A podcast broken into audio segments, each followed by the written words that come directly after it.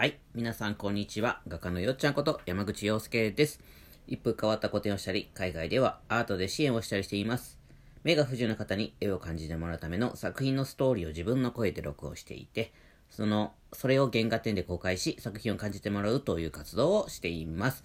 このラジオは目の不自由な方の発信源のために毎日ラジオ配信をやっています。今日の放送は、ひげはな一さんの応援でお送りします。えー、ひげはな一さんありがとうございます。えー、まずはご報告です。大阪のクラウドファンディングの達成率が89%になりました。ありがとうございます。えー、37万5千円となりました。残りが4万5千円です。引き続き応援よろしくお願いいたします。えー、アートブックのね、あの、先行予約の冊数も一応ご報告したいと思います。えー、44冊、えー、ご予約いただいております。ということで、そちらもありがとうございます。引き続きね、こっちも予約よろしくお願いいたします。ということで、えー、ご報告とね、告知はこれぐらいにしといて、えー、今日はですね、目の不自由な方だけ特別来てほしいわけじゃないっていうお話をしたいなと思ってます。まあ、タイトル通りなんですけれども、えー、今現在ですね、こうやってラジオとかもね、目の不自由な方の発信源になったらいいなっていう気持ちでね、あのー、ラジオを撮らせていただいてるのは、理由がありまして、うんと、主にね、チラシとか、お手紙とか、Facebook とか、えー、あとはもう口頭というかね、自分で行って、あの、声かけしたりとかっていうことは、やらせてもらってるんですよ。あの、告知としてね。まあ、大阪はそんなに頻繁に行けるものじゃないんで、僕今北海道に住んでるから。あの、そういうのは、あの、宣伝、チラシ宣伝したいの人とか、大阪に、あの、応援してくれてる人とかがね、一生懸命やってくれてると思ってるんですけども、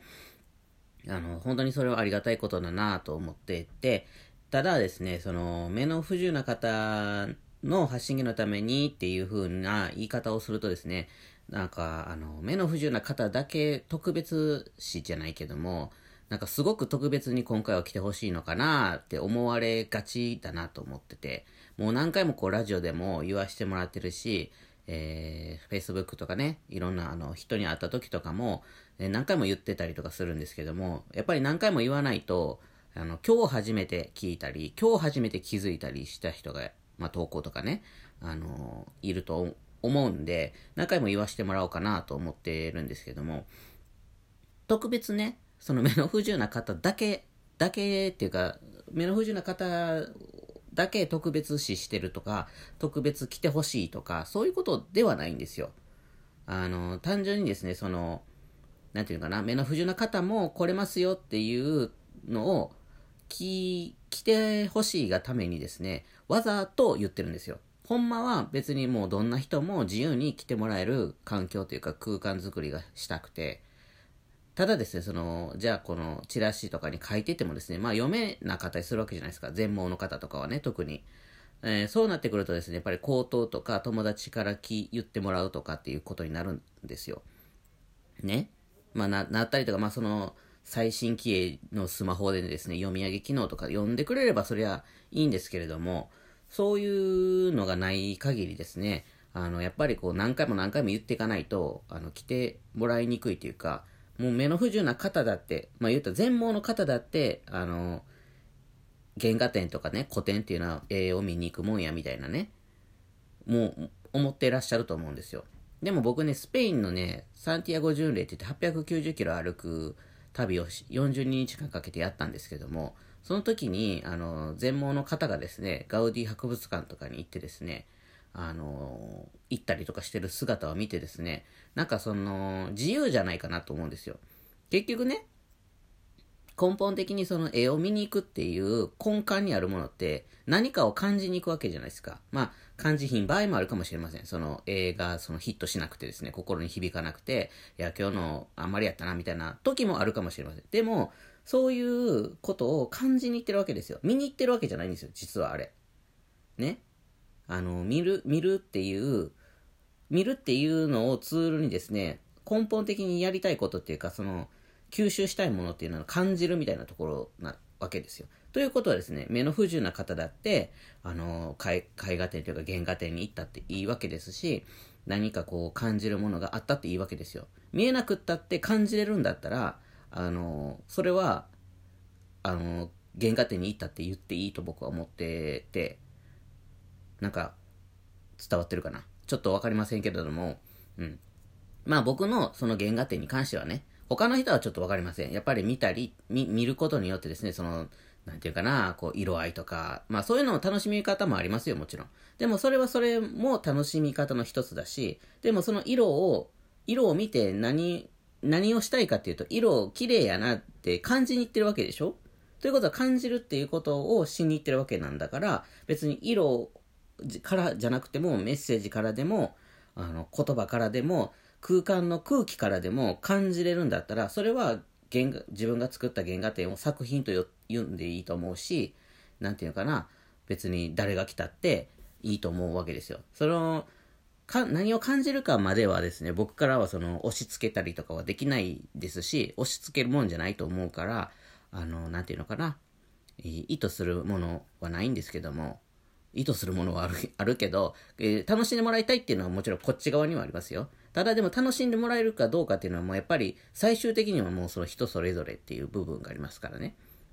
うん。だから、あのー、今、あえて、そうやって目の不自由な方もっていう風に言ってるのはですね、目の不自由な方だって、原画展行ったっていいし、最終的にはその目の不自由な方って言わなくったって、よっちゃんの原画展はどんな人が行っても、なんかこう、楽しい空気になるなとか、喜んでもらえる空気感やなとか、なんか、そんな風になったらいいなっていう意味なんですよ。ね？ということですね、別に、あの、目の不自由な方だけ特別に来てほしいなっていうことではないんですよね。あの、どんな人でも来てほしいんですよ。でもどんな人もの中にですね、目の不自由な方も入ってほしくて、あのー、言ってるっていうだけのことなんですよね。だから単純に今は、その、思い込みじゃないですけども、まあ単純にその、目が見えないので、見に行くもの系はですね、あの、度外視されてたりとかするわけですよ。でもそうじゃなくて楽しいものはですね、見に行ってもいいわけです。感じに行っていいわけですよ。聞きに行ったったらいいわけですよ。ねだからそれをどんな人もっていう中に、その目の不自由な方も入れたくて、今は、あの、あえて目の不自由な方も楽しんでもらえるものを届けたいですよって、それを大阪に届けたいですよっていうクラウドファンディングを今やってるっていう感じなんですよね。ねえ、ここまで言ってですね、あの、なんとか、この放送をね、聞いてもらえたらいいなと、本当に思うんですけども、あの、昨日ね、Facebook のね、記事にも書かせてもらいました。なんかあんまりね、こういうことはね、記事に書くとですね、あの、やっぱり文字になるとはっきりしちゃうから、目の不自由な方っていう文字になっちゃうと、なんかニュアンスっていう部分が伝わりにくくて、あんまりやらなかったんですよ。なんかもう、すごく特別に来てほしいみたいな風に伝わっちゃったら嫌だなみたいな風に思ってたし、えー、この告知上ね、その本当に目の不自由な方に届けようと思ったらですね、やっぱり Facebook とかではなくてですね、こうご、やっぱりご縁の方が効果的というか、なんかやっぱりその信用してくれてる、信用してる友達の友達とかですね、なんかそういう風にですね、話がいった方が、やっぱり、あの、気持ちよく、お互いにね、うん、この、なんていうかな、主催してる側もですね、あの、来てくれる人も気持ちよくね、見れる空間づくりができたりするんじゃないかなと思うから、ほんまご縁ご縁が一番いいんですけども、まあそのなかなかね、じゃあご縁ご縁でって言うけれども、そんなご縁っていうのは、まあ、そんなにないわけですよ。まあ、そんなにっていうこともないんですけども、そこの一人の人からまあ何十人に渡ったりとかするかもしれませんし、それはもう神のみぞ知るというか、僕のその、なんか行動一個で、まあ変わるかもしれんし、変わらんかもしれんしっていう、ちょっと、なんていうかな、曖昧な部分もあるわけですよ。だからまあその構造の一つとしてこのラジオの放送がね、あるわけなんで、このラジオを聴いてるあなたにの近くにですね、そういう目の不自由な方がいればですね、その人に、あの、こんなんあるよって、関西、関西というか大阪ではこんなんありますよっていうのを言ってくれればですね、これは毎日毎日もう117日目になりますけど、あのー、やってる会もあるかなっていうふうにあの僕は思うんですけども、ね、あのー、まあ、割合で言うとですね、その目の不自由な方っていうのはまあ少ないかもしれません。その、あの、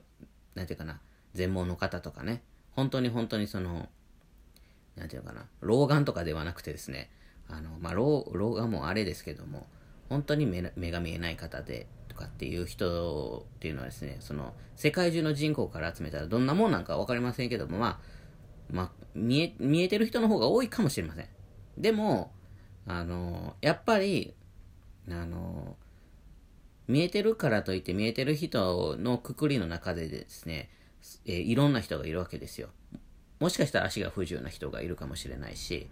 なんていうかな、手が不自由な人もいるかもしれないし、もっとそういう体に不調とかではなくて心的に、なんていうのかな、なかなか外出れないとか、そういう人もいるかもしれへんし、